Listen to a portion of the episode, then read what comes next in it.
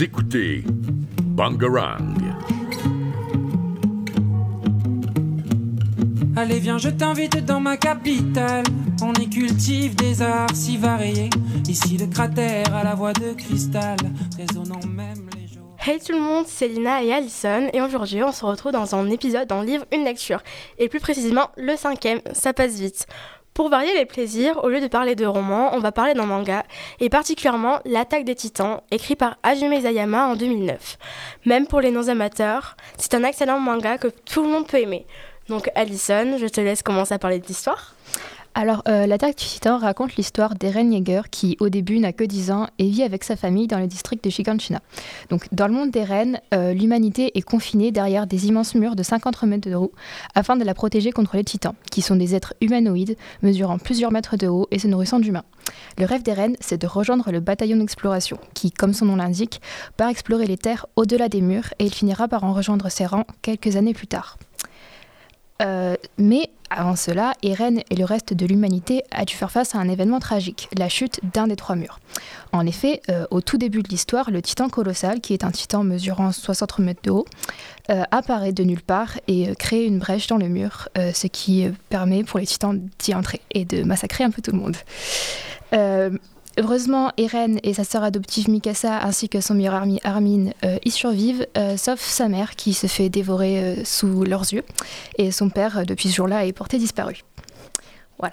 Du coup, à partir de ce moment-là, c'est le début vraiment de l'histoire et également la quête de revanche d'Eren contre les titans.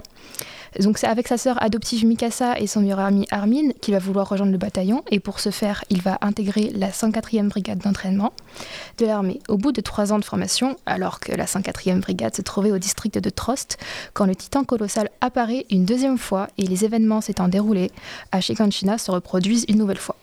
Alors, on ne va pas trop spoiler, mais en gros, Eren découvrira qu'il possède la capacité de se transformer en titan lors de cette bataille. Donc grâce à ça, l'humanité, elle gagne et Eren finit par pouvoir rejoindre le bataillon d'exploration un peu plus tôt que le reste de ses camarades. Non, cependant, Eren a la capacité de s'enfermer, comme Alison a dit, mais il n'est pas le seul à avoir ce pouvoir. Ils sont plusieurs et n'ont pas les mêmes intentions. Des trahisons inattendues vont être omniprésentes, des trahisons qui risquent de toucher plus que ça ne le devrait. C'est à partir de ce moment qu'on comprend qu'en réalité, les véritables ennemis ne sont pas uniquement les titans, mais aussi les humains. Ça montre en réalité la nature et l'essence de l'homme en elle-même. Au fil de l'histoire, l'attaque des titans s'inspire de faits historiques, donc on note des fortes ressemblances à la Seconde Guerre mondiale par rapport à la Shoah. Non, j'ai personnellement évité d'en dire trop, même si j'adorerais. Donc j'ai vraiment adoré et vraiment aimé, même si c'est plus ce manga.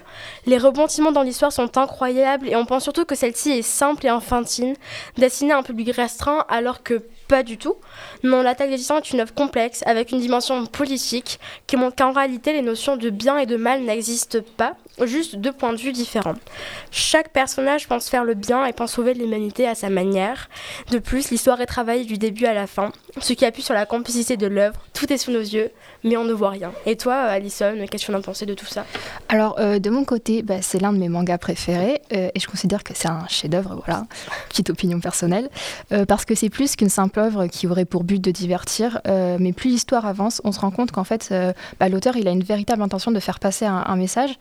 Et, bah, on se rend compte aussi qu'il y a une véritable dimension politique. Euh, bah, comme Lina l'a dit, ça reprend tous les schémas de base de la Seconde Guerre mondiale. ce que j'adore aussi, c'est les personnages qui sont très humains pour le coup. Ça, ils ont, bref. Très réalistes. Oui, voilà. Et ils sont très faciles de les aimer ou de les détester mais en même temps, genre, chaque point de vue, on, les comprend, tu vois, c'est très difficile. On les aime et on les déteste à la fois, c'est vraiment le terme. Ouais, mais ce que j'adore le plus, c'est vraiment le plot twist qui était improbable. Genre, vraiment, personne ne l'a vu venir. Ça, c'est vrai. Donc, on va présenter quelques citations. Donc, euh, je vais commencer. Donc, personne n'est responsable. On est tous acculés par ce monde et son impitoyable cruauté. Et si j'écrase le diable sur paradis, je sauverai le monde. Alors mes parents seront fiers de m'avoir comme fils. Alors personnellement, c'est d'Eren et Armin. La première étant Je veux voir et comprendre le monde extérieur. Je ne veux pas mourir à l'intérieur de ces murs sans savoir ce qu'il y a là-bas. Et celle d'Armin, c'est Pour vaincre un monstre, vous devez être prêt à mettre de, de côté votre humanité et tout ce qui vous rend humain. Donc merci de nous avoir écoutés. Je vous souhaite une agréable journée ou soirée. Vous écoutez Bangarang. Allez viens je t'invite dans ma capitale. On y cultive des arts si variés. Ici le cratère à la voix de cristal. Résonnant même les